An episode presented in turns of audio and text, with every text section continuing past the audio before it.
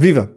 No segundo episódio do Cadernos de Leste, viajamos inicialmente até à Bielorrússia, um país que em 2020 até tem estado nas bocas do mundo por razões políticas, mas não é sobre política nem sobre futebol atual que vamos falar neste episódio, mas vamos falar sobre campeões contra expectativas, com destaque inicial, e é a partir daí que partiremos, uh, passo o Leonardo, do campeão de 82 da Liga Soviética, quando o Dinamo de Minsk bateu por apenas um ponto de diferença o Dinamo de Kiev de Lobanovski. Com Joel Amorim, venham daí connosco abrir os Cadernos de Leste do Matraquilhos, um podcast do projeto Hemisfério Desportivo.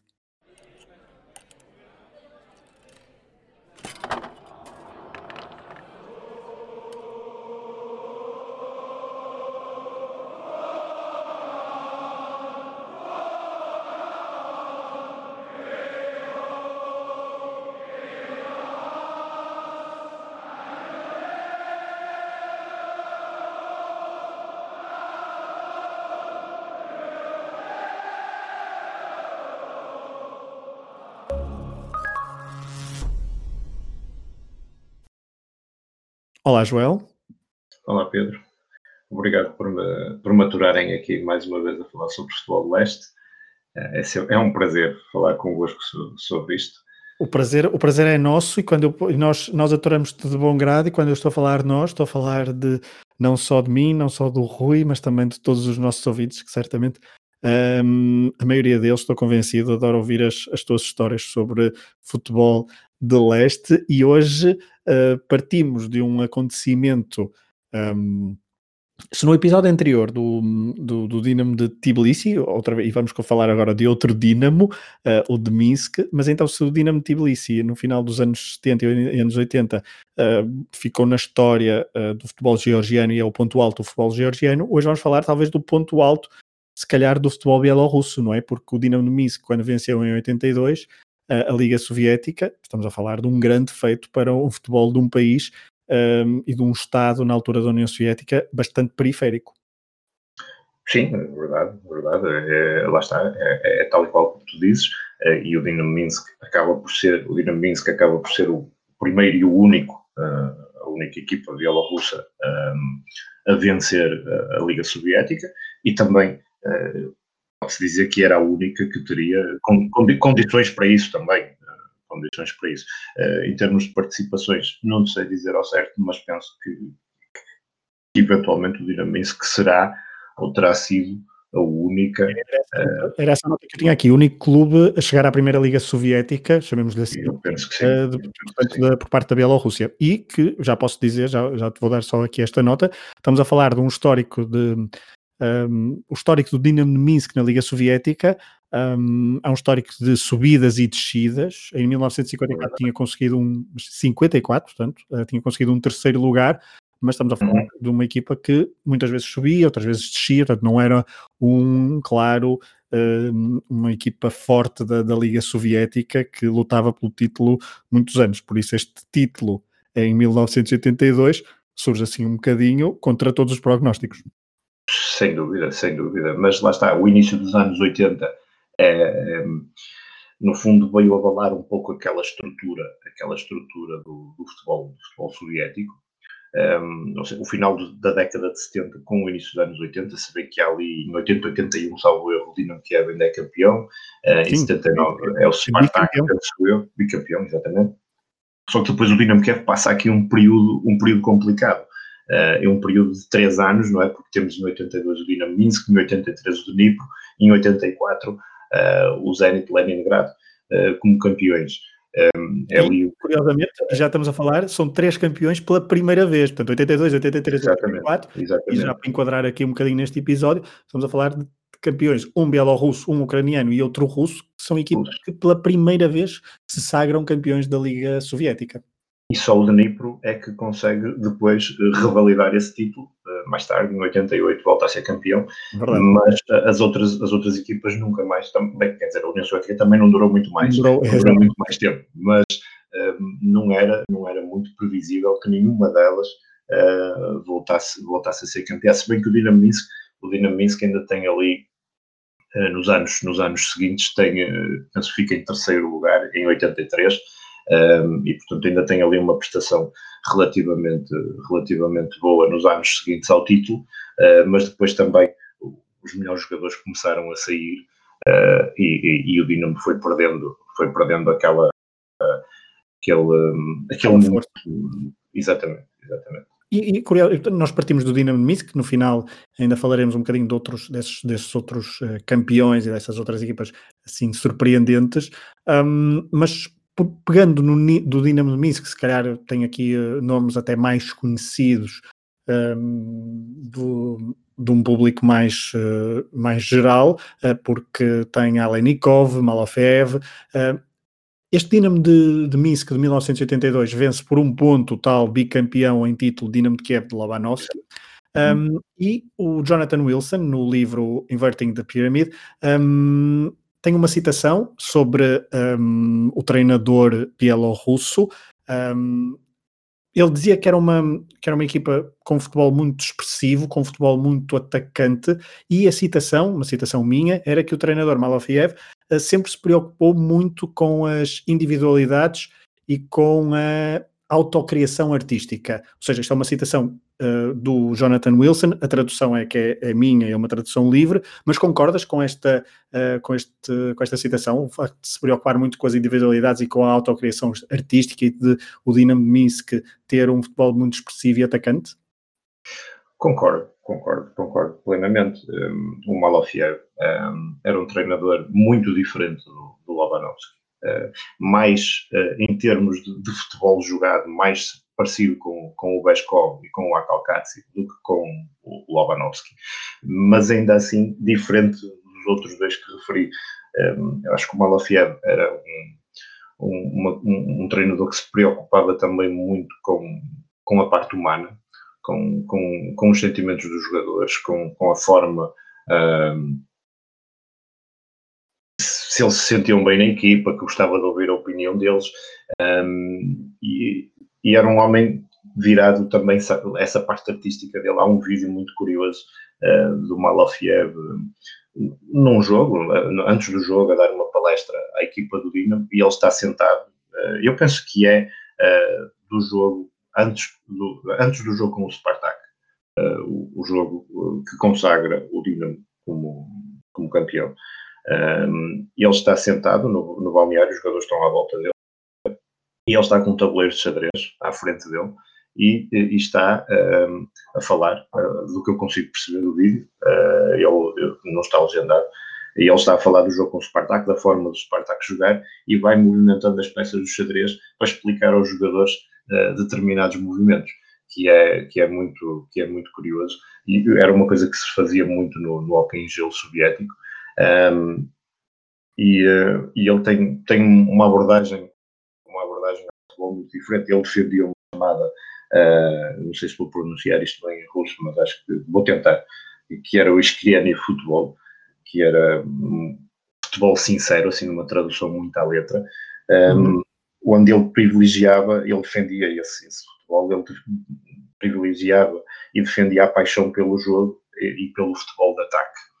Um, segundo, de acordo com a filosofia dele, uh, o, bom futebol jogava-se a pressionar a outra equipa, a atacar constantemente, uh, e, e, os resultados para ele, na, forma dele de ver, de ver o jogo, conseguiam-se assim. Uh, na prática, isso teve resultados com, com, o Dinamo, com o Dinamo Minsk, o Dinamo jogava bem, era uma equipa apesar de ter bons jogadores nessa equipa, se calhar não estaria em termos de individualidades ao nível do Dinamo Kiev e até do Spartak Moscou, mas era uma equipe muito equilibrada, só que depois a experiência dele de tentar passar esse jogo, essa, essa, esse estilo, essa forma de pensar para a seleção soviética, uh, não teve os mesmos resultados, encontrou Exato, muito... Deixa, deixa, então deixa-me só interromper-te deixa só interromper para contextualizar, uh, portanto, campeão em 82, Malofev, que, recordemos, um, como jogador, praticamente jogou sempre no Dinamo de Minsk, chegou a ser o melhor marcador do campeonato soviético em 71, esteve no Inglaterra 66, onde até marcou a Portugal na derrota por 2-1 no jogo de terceiro e quarto lugares. Um, do Mundial 66 em Portugal, venceu então esse jogo por 2-1. Ele que consegue ainda, diz que jogou quase sempre do, do, no Dinamo de Minsk, mas ele foi campeão pelo Spartak de Moscou em 1966, em 62 como jogador. Ele que não é natural da Bielorrússia, nasceu um, na Rússia, numa cidade que eu agora não... Exatamente. Bem, no interior. Em Krasnoyarsk.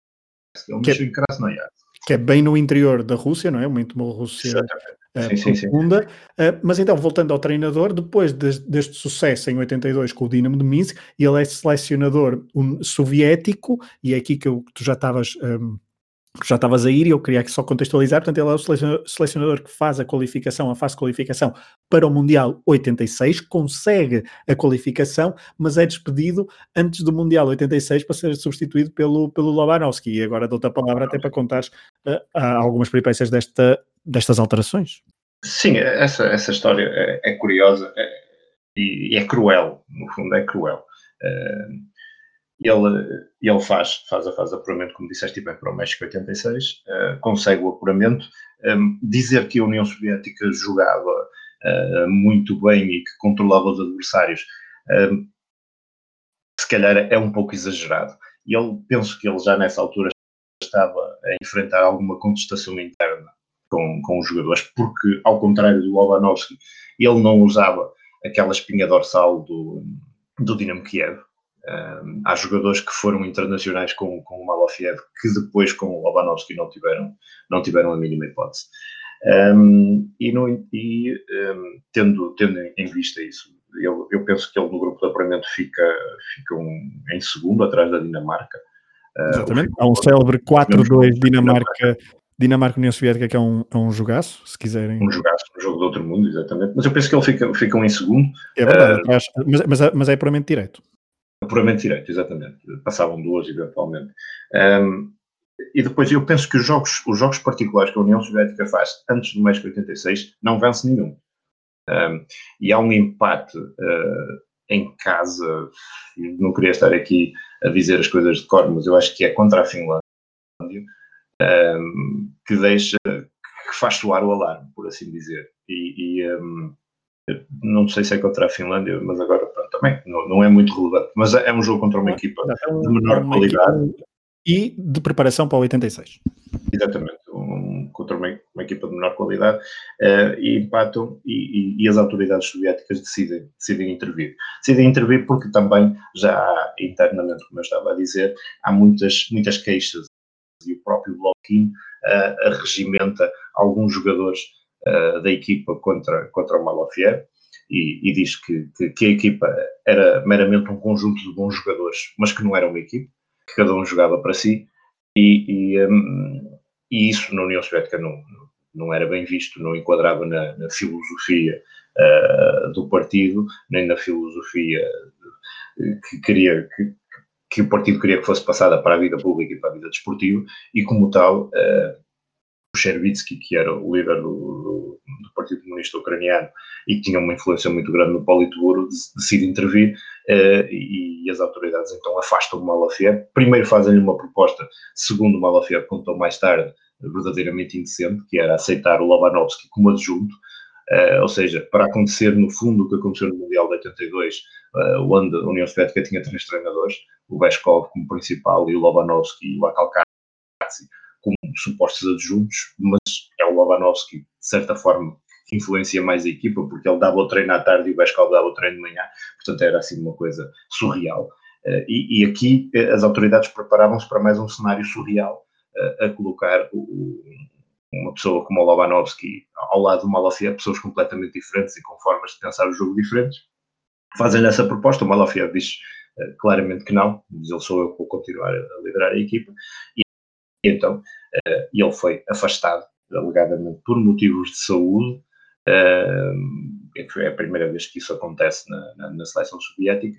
Um, foi afastado contra a sua vontade e, e é colocado Lobanovski um, na seleção. seleção? E, e, a espinha dorsal da seleção soviética muda, muda completamente. Muda completamente. É, esta seleção soviética no Mundial 86 fica à frente na fase de grupos da França, da Hungria e do Canadá no grupo C, avança para os oitavos de final e depois há o célebre jogo em Leão um, com, com a Bélgica 2-2 no final dos 90 minutos e depois 4-3 no prolongamento favorável aos belgas. Era uma equipa então de Lewandowski que uh, só teve um jogador, só teve um jogador exatamente do Dinamo de Minsk, uh, Alenikov, e agora, e agora voltando ao Dinamo de Minsk de 82, tu há pouco falavas do, do Malafeev como um treinador que uh, se importava muito com os jogadores, que era muito próximo dos jogadores, uh, ao contrário, por exemplo, de, de, talvez de Lobanovski, um, e um, eu também a ler o Jonathan Wilson num outro texto no The Guardian, ele falava do Alexander Prokopenko, que era o, um dos grandes heróis uh, dos fãs do Dinamo de Minsk, ele por exemplo marcou 11 golos na caminhada de 82, mas que era um alcoólico incorrigível, um, e ele defende que nunca caberia, e que morreu depois tragicamente também em 1989, portanto bastante, bastante cedo, um, mas este Prokopenko era um jogador que nunca caberia num sistema de Lewandowski, e lá está, porque o comportamento extra-futebol e mesmo dentro do campo e fora da, das concepções táticas de, de Lewandowski nunca, nunca poderia ser aceito, e Malofev sempre tolerou este, este comportamento. Uh, e pegando em alguns jogadores deste Dinamo de, de Minsk, uh, Alenikov, na altura, em 82, tinha apenas ainda e só 20 anos, ele depois em 89 vai para a Juventus, está no uhum. Mundial 86, no Mundial 90, nos Euros 88 e também no Euro 92. Uh, o guarda-redes, o Vergenko, uh, um guarda-redes uh, bastante alto, sólido, tem uhum. também um poderoso lateral Uh, o Gotsmanov, que é vice-campeão europeu em 88 e que depois também chega a jogar em Inglaterra no final dos anos 80. Tem uh, Sergei Borovski, o único uh, jogador do Dinamo de Minsk no Mundial 82, e na altura participou em três jogos, o único jogador do Dinamo de Minsk no Mundial 82 da União Soviética. Um, para além destes jogadores, e se quiseres dar alguma nota destes, estás à vontade, mas que tens aí alguma nota sobre algum outro jogador deste Dinamo de Minsk de 1982 que surpreendentemente foi campeão soviético? Sim, sim. Queria acrescentar só um bocadinho sobre o Gotsmanov. O Gotsmanov era um jogador, um jogador incrível, realmente. Ele, se bem que ele é muitas vezes descrito como lateral, ele era, era um bocadinho mais do que isso. Ele era um era médio, essencialmente era médio, que, que mais, e é curioso ele não, ser, não, ser, não ter sido usado, ou não ser usado com mais frequência depois uh, pelo, pelo Lobanovski, porque era um jogador que encaixava no perfil dele, fazia, fazia qualquer posição no meio campo e, e fazia ainda a posição de lateral, lateral esquerdo.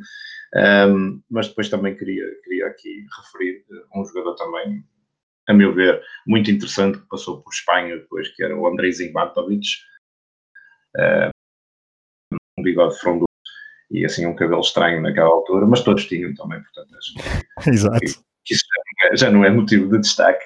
Uh, destacar também o, o Georgi Kondratiev, uh, que era também um avançado, um avançado muito interessante do, do futebol bielorrusso, e uh, um jogador que, de quem, por assim dizer, não reza a crónica, mas, é, mas, mas era um jogador que acaba por ser decisivo nessa, nessa vitória do, do Dinamo Minsk na, na, Liga Soviética em 82, que era um, um jogador chamado Igor Gurinovich, um, que um, acaba por ser um, um, um, herói, um herói improvável. e também, há pouco falámos, há pouco, uh, ou no, no, primeiro episódio falámos daquela, daquela equipa soviética que tinha sido uh, campeã europeia uh, em, em 76, e ele fazia parte dessa equipa com apenas 16 anos. Um, um jogador uh, bastante talentoso e ele, em 82, acaba por marcar dois golos no jogo decisivo, no jogo que acaba por dar o título uh, ao, ao Dinamo Minsk contra o Spartak.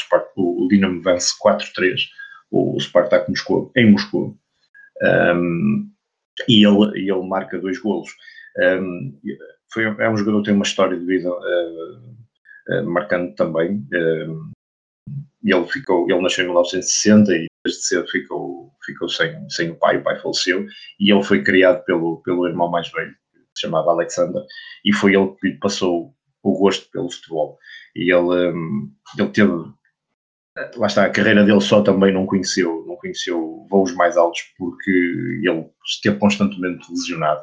Ele, ele tem uma lesão grave em, em 83, um, ele parte a perna, salvo erro, num jogo contra o Chernomorets Odessa e o, o seu calvário de, de, lesões. Ainda assim, ele nessa época, em 83, mesmo partindo da perna, ele tinha já marcado 17 golos pelo, pelo Dinamo Minsk. Era um, era um avançado bastante prolífico.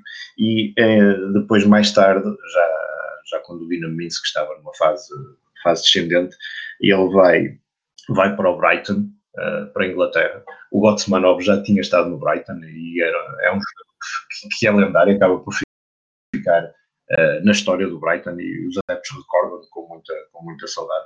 Uh, e, e, o Gorinovic tinha tudo para correr bem no Brighton e, e esteve lá, penso eu, seis ou sete meses e as coisas até não lhe estavam a sair mal, só que depois teve problemas com o visto, não lhe concederam o, o, visto, ele nunca teve um visto definitivo uh, para jogar lá e depois acabou por, por, ter, que, por ter que sair do clube uh, por esse motivo. Ele ainda joga no, no Chipre, na Polónia, joga também no Castelhão em Espanha. Teve vários jogadores uh, da União Soviética, teve também o Igor Dobrovolsky, mas nunca, nunca conseguiu internacionalmente fazer jus àquilo que diziam dele, porque diziam que ele ia ser, uh, ou apontavam como, como um dos um dos avançados da, da União Soviética mais, mais talentosos, e, e, e a vida dele resume-se, no fundo, àquele, àqueles dois golos marcados ao Spartak, que, que ajudaram a dar o, o título ao, ao Dinamo Minsk. Um título surpreendente. Um, o Dinamo de Minsk, com este título em 1982, teve direito a participar na Taça dos Campeões dos Clubes Campeões Europeus em 83 e 84 e uh, chegou aos quartos de final, ou seja, na primeira participação europeia foi logo na Taça dos Campeões, da Taça dos Campeões Europeus, chegou aos quartos de final, bateu na primeira ronda o Grasshoppers, depois o Gior da Hungria e só perdeu nos quartos de final numa eliminatória bastante equilibrada frente ao Dinamo de Bucareste. Bucareste, exatamente. Na temporada Foi o Burinovic que marcou nesse, nesse jogo. Há um 1-1 um, um em Minsk e um 0 em Bucareste, creio. Um, Sim, sim, sim. O gol em Minsk é o tal Borinovic. Borinovic, ok. Em 84-85, portanto, na época a seguir, o Dinamo de Minsk, uh, portanto, consolidado com, com a equipa que tinha, conseguiu também a qualificação para a taça UEFA uh, e na taça UEFA, na segunda ronda, teve um duelo com uma equipa portuguesa, o Sporting Clube Portugal, na altura de Toshak e Pedro Gomes, e Pedro Gomes é expulso uh, em Minsk, o adjunto de, de Toshak.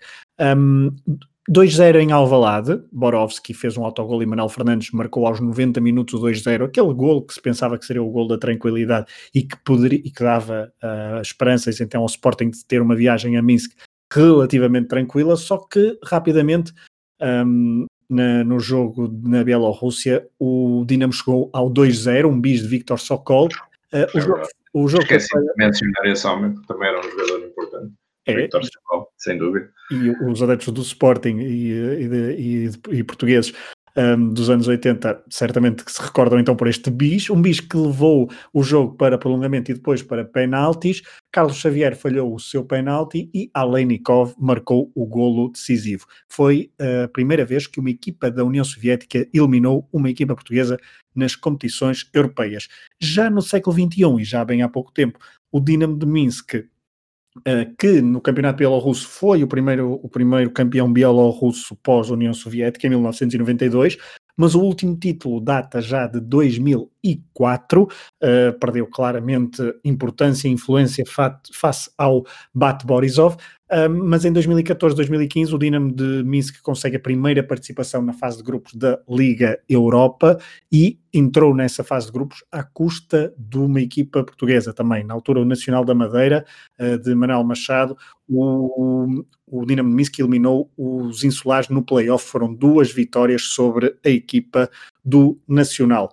Joel, agora para terminar, o, para dar assim uma continuidade e para entrarmos já no, no ritmo final, nós partimos do Dinamo de Minsk para falar de campeões improváveis. Já há pouco falamos do, um, de outros campeões ali seguidos depois de Nipro e Zenit, mas há, e agora também te dou a palavra, para falar de outros campeões, eh, nomeadamente nos anos 70, que se estrearam como campeões e que depois não conseguiram nunca mais revalidar esse título de campeões soviéticos uh, e que se calhar nos, que num próximo episódio do Cadernos de Leste voltaremos a falar com mais, com mais peso e mais profundidade sobre eles, mas que merecem ser eh, realçados neste episódio, porque um, muitas vezes no futebol soviético nós uh, remetemos sempre para o Dinamo de Kiev, principalmente, e também para os clubes principais de Moscou, seja o Spartak, seja o Dinamo numa fase ainda mais uh, posterior, anos 50, anos 60, uh, e depois uh, também o Lokomotiv, mas isso já no, no, no, século, no século XX, no século XXI, já, já, já no futebol russo e não soviético,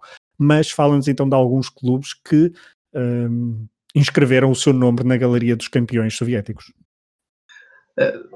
Para começar, poderíamos, poderíamos pegar no nome do Torpedo Moscou, se bem que o Torpedo é uma equipa da capital e, e por vezes não é, os seus títulos não são valorizados uh, tanto como, como os títulos do, do, do Spartak, do, do CSKA, do Lokomotiv e das outras equipas, uh, mas o Torpedo, uh, nos anos 60, sob a batuta de um gênio do futebol chamado Viktor Maslov, marcou, marcou uma forte presença no, no futebol soviético. O Torpedo tem três ligas, a primeira em 60, depois em 65 e mais tarde em 76. E uh, década, na década de 60 o Torpedo tem uh, jogadores verdadeiramente incríveis. Nessa tal equipa do Viktor Maslov tem o Eduardo Streltsov, que, que, é bastante conhecido, tem o Voronino, Ivanov, uh, o Shustikov, etc. É uma equipa fantástica. E o Torpedo tem sete taças soviéticas, que é algo, é algo verdadeiramente assinalável. Mas se, sair, se pegarmos em equipas de fora da capital, aquela que, que, que merece o maior destaque é, é o, Zaria. O Zaria, um, que na altura se chamava Zoria Voroshilovgrad, que é um nome quase impronunciável, um, são conhecidos como os Mushik, que são, quer dizer, os homens, um, são campeões em 72. Uh, é, é a primeira equipa de fora da capital, das capitais das repúblicas soviéticas a ser campeado. Isto não deixa de ser um facto uh, importante. Um, e, e, é campeão contra tudo e contra todos, por assim dizer, porque era uma equipa na altura liderada por um treinador chamado German Zonin, que hum, eu lá está, não sei muito sobre ele, uh, tentei, tentei uh, pesquisar um pouco, mas uh, a informação também é, é um bocadito di, diluída, é escassa, escassa, bastante escassa até. No entanto, encontrei algumas histórias interessantes sobre ele um, e sobre esta equipa do Zaria, porque o que é que acontece em 72? É, é, o Zoria estava, já estava para, para vencer o título, estava em primeiro lugar, uh, e isso não estava a cair muito bem nas autoridades que queriam que o Dinamo, que o Dinamo Kiev revalidasse o título, e enviaram a equipa, uh, os jogadores todos da equipa, mais três jogadores de, de outras equipas, foram enviados para o Brasil, uh, sob a forma de seleção soviética, para participar num torneio chamado Taça da Independência. ou seja, a ideia... Taça, desculpa, da, taça da Independência Exatamente. Okay. A ideia das autoridades é que uh, esse torneio, uh, supostamente como representante uh, da seleção soviética, desgastasse os jogadores, não é? e depois, quando eles regressassem, eles já não tivessem a frescura física necessária para vencer. Mas isto não acontece, eles fazem os jogos contra algumas seleções de, da América do Sul. Um, e, e o, o Zaria volta, volta à União Soviética, vence o torpedo e, e sagra-se campeão soviético, uh, deitando por terra aquelas tentativas das autoridades uh, para que eles não vencessem o título. É, lá está, é a primeira equipa. Fora de uma e fora de uma capital, só para, dizer, só, para, só para dar a nota, até então, Moscovo, Kiev e Tbilisi tinham sido as cidades que tinham recebido campeões da, da, da União Soviética, ou seja, clubes originários dessas cidades, então o Zoria consegue em 72 uh, romper este domínio das capitais das repúblicas soviéticas, mas em 73 voltamos a uma capital uh, de uma república soviética, mas não deixa de ser também um feito, porque é uma república, um, ehm, se no episódio falar, passado falávamos de, de, de Tbilisi e Geórgia, e hoje também já falamos de, de Minsk, a Bielorrússia, falar de Erevan, uh, da Arménia, também não é, também não, não deixa de ser um, um registro incrível. Que, em 73, quem é que foi campeão, João?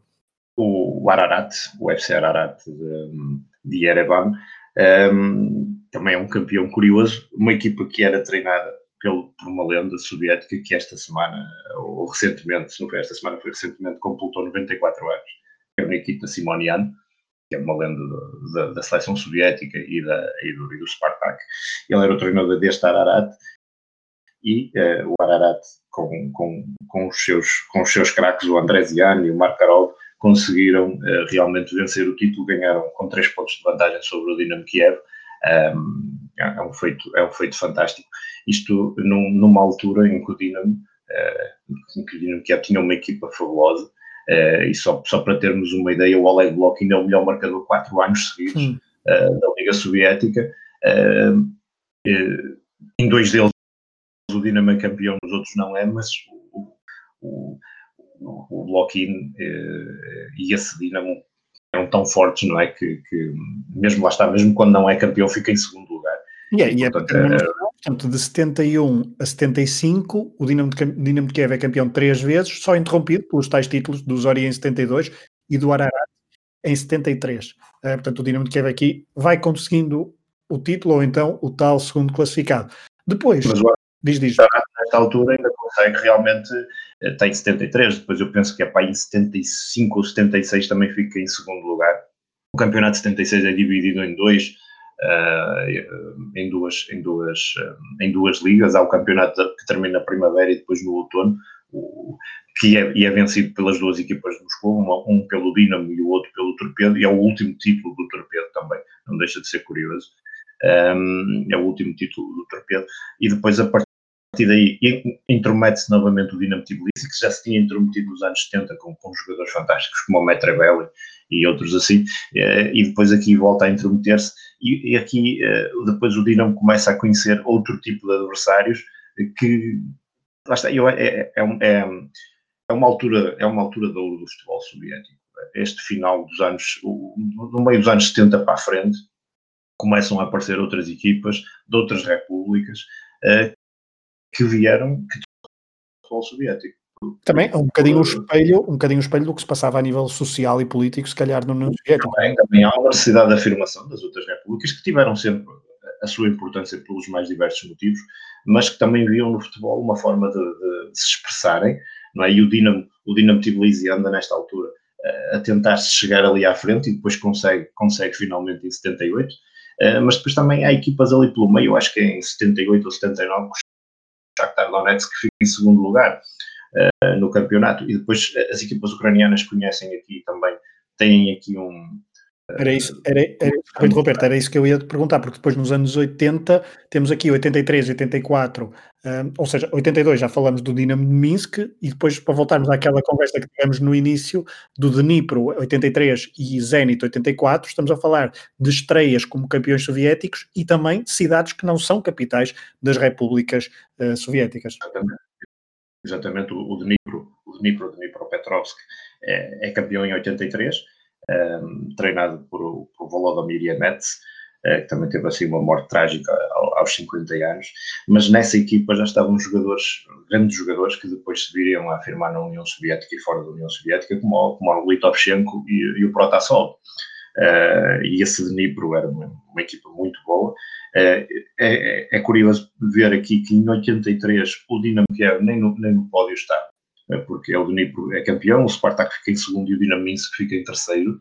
Um, não deixa de ser curioso e acho que há aqui dois, dois ou três anos seguidos em que o Dinamo nem está nas, cinco, nas quatro ou cinco melhores equipas, porque em 84 o, o Zenit Leningrad, era assim a denominação da equipa na altura, treinado pelo Sadirin, pelo Pavel Sadirin, que depois treinou a, a seleção da Rússia no Mundial de 94, uh, chega, é, é, campeão pela primeira vez na sua história, é o único título do Zenit, um, e o Dinamo Kiev também não está nesse, não está na, nesse pódio, porque fica primeiro o Zenit, em segundo o Spartak, em terceiro o Dnipro, e portanto há aqui um, um período em que há uma afirmação uh, de outras equipas, e ainda bem, porque um, lá está isso que tu falaste, a agitação social também que já se vivia na altura, a perestroika, o glasnost, aquela, toda essa envolvência também, também se, se canalizava para, para o futebol. É, o futebol, Mas também o futebol isto, como, como, espelho também das consequências da, da sociedade. Sim, eu acho que está sempre associado, acho que é errado pensar que, que, isso, que isso não existe, porque uh, o futebol e o desporto em si são, são um espelho de, das convulsões ou dos momentos mais felizes que as sociedades estão a viver. E, portanto, eh, nessa altura, é, eu acho que é, é, incrível, e se estudarmos isto mais, mais ao pormenor, eh, a quantidade de equipas que se, vão, que se vão afirmando, eu acho que depois é, não, não, sei precisar o ano, mas acho que é em 86 ou 88, 87, que, que há uma equipa da Lituânia pela primeira vez uh, no topo, uhum. uh, fica, é o Zalgiris Vilnius, fica para aí em terceiro ou, ou em segundo lugar. Um, e também isso não deixa, não, deixa de ser, não deixa de ser curioso. O Torpedo tenta se intrometer aqui, porque o Torpedo depois também já tem uma equipa uh, bastante interessante nesta altura novamente. Um, e, e, depois o último campeão soviético acaba por ser o, o CSKA de Moscou, volta tudo a Moscou novamente. Aliás, é um, é um, é um pódio moscovita, porque é CSKA, Spartak e Torpedo na última liga soviética. Uh, e, depois realmente uh, o Zenit Leningrad e o, e o Dnipro em 88 depois foi o último outcast, por assim, por assim dizer, dos campeões soviéticos.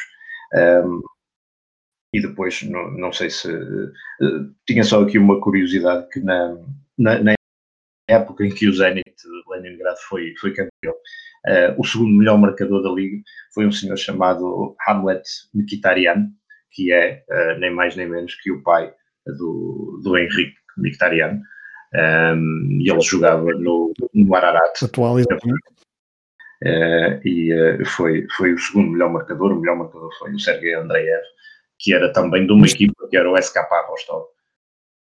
Ok, isto, o campeão, uh, o Zenit foi campeão, para recordar, em 1984. Chegamos então ao, ao, fim deste segundo episódio do Cadernos de Leste. Partimos do Dinamo de Minsk e de algumas das suas histórias. Uh, e o Dinamo de Minsk em 82 foi um campeão improvável. Partimos então deste campeão soviético fora contra os prognósticos para falar no final de outros campeões. Certamente que ao longo destes episódios do Caderno de Leste, muito provavelmente voltaremos a falar de algumas destas equipas e protagonistas que o Joel foi eh, mencionando. Joel, foi mais uma vez muito obrigado, foi um prazer falar sobre, sobre estes campeões improváveis a partir do Dinamo de, de Minsk, neste segundo episódio do Cadernos de Leste. Um abraço para ti. Um abraço e muito obrigado mais uma vez pelo convite. Foi um prazer.